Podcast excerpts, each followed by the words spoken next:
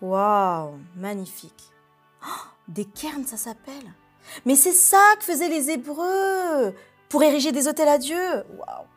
Ah, mais il y en a plein en plus. Hein. Euh, salut, toi aussi tu as des hôtels dans ta vie? On en parle Bienvenue dans la pensée du jour.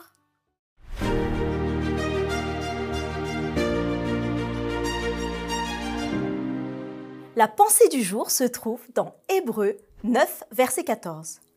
Le sang de Christ, qui s'est offert lui-même à Dieu par l'Esprit éternel comme une victime sans péché, purifiera d'autant plus votre conscience des œuvres mortes afin que vous serviez le Dieu vivant. Un professeur et son élève se tiennent au sommet d'une colline assez élevée. Le professeur conduit alors son élève vers les vestiges de ce qui avait été autrefois une plateforme de pierre. Qu'est-ce que c'est? demande l'élève. Ce sont les ruines d'un hôtel, dit le professeur. C'était l'un des nombreux hôtels érigés sur les hauts lieux. Des hôtels à Baal, à Zeus et à une multitude d'autres dieux et d'autres idoles. Des hôtels, oui, mais pour des sacrifices. Chaque dieu avait un hôtel et chaque hôtel exigeait un sacrifice. Cela pouvait être humain ou autre. L'élève répond, de toute façon, il n'existe pas plus d'hôtels aujourd'hui. Ils sont tous en ruine. Quel est l'intérêt? Mais le professeur répond Pas vraiment. Peut-être même en as-tu toi aussi dans ta vie? L'élève ne comprend pas. Le professeur lui dit Les hôtels, en fait, ils sont présents partout, tout comme certains dieux et certains idoles. Que les gens appellent Dieu ou idole, peu importe, ils sont là.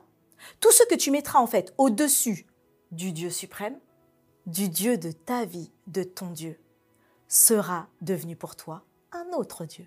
Alors ça peut être l'argent, ça peut être le succès, ça peut être la beauté, ça peut être le confort, ça peut être le pouvoir, ça peut être les possessions, ça peut être ta carrière, ton travail, un objet, peu importe, ça peut même être toi-même. Quel que soit ce que tu mettras en premier, cela sera ton Dieu. L'élève prend alors un peu de temps parce qu'il a du mal à comprendre. Et ma réussite scolaire alors?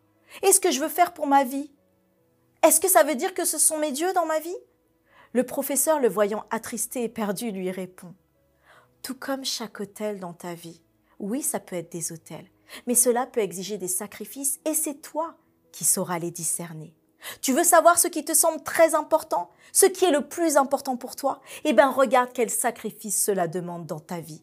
Est-ce que cela te demande un sacrifice de paix, un sacrifice pour ton mariage, un sacrifice pour ta famille, un sacrifice pour ton intégrité, un sacrifice pour tout ce que tu auras à vivre. Et plus tu grandiras, plus tu auras cette question à te poser.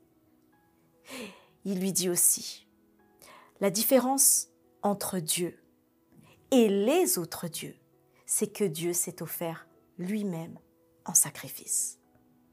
J'aime beaucoup cette histoire parce qu'il n'est pas toujours évident de distinguer dans nos vies ces idoles ou ces petits dieux que nous adulons tant. Ça peut être, comme on le disait, notre garde-robe, ça peut être notre voiture, ça peut être notre travail, ça peut être des fois notre famille aussi. Et quand nous venons à perdre tout cela, comment nous sentons-nous alors? Beaucoup en ont perdu même le goût de la vie.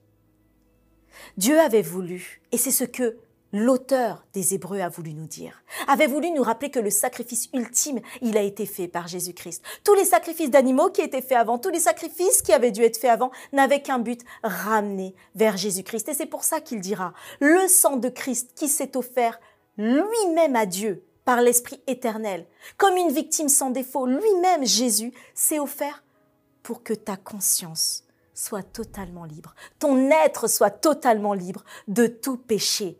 Jésus s'est donné pour que toi, tu ne sois plus esclave de cette vie. Alors aujourd'hui, aujourd'hui, je vais t'inviter en prière à demander à Dieu sincèrement quels sont les dieux que je sers dans ma vie? Parfois même, nous servons l'Église comme un Dieu au lieu de servir le Dieu de l'Église. Eh oui, mais tout cela, ce sont des œuvres mortes, parce que Jésus te libère pour que tu serves le Dieu vivant.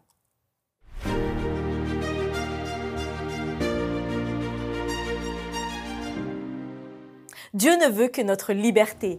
Et c'est vrai que dans notre vie, nous pouvons avoir constamment des choses qui vont nous accaparer avant de nous accaparer vers la mission de Dieu.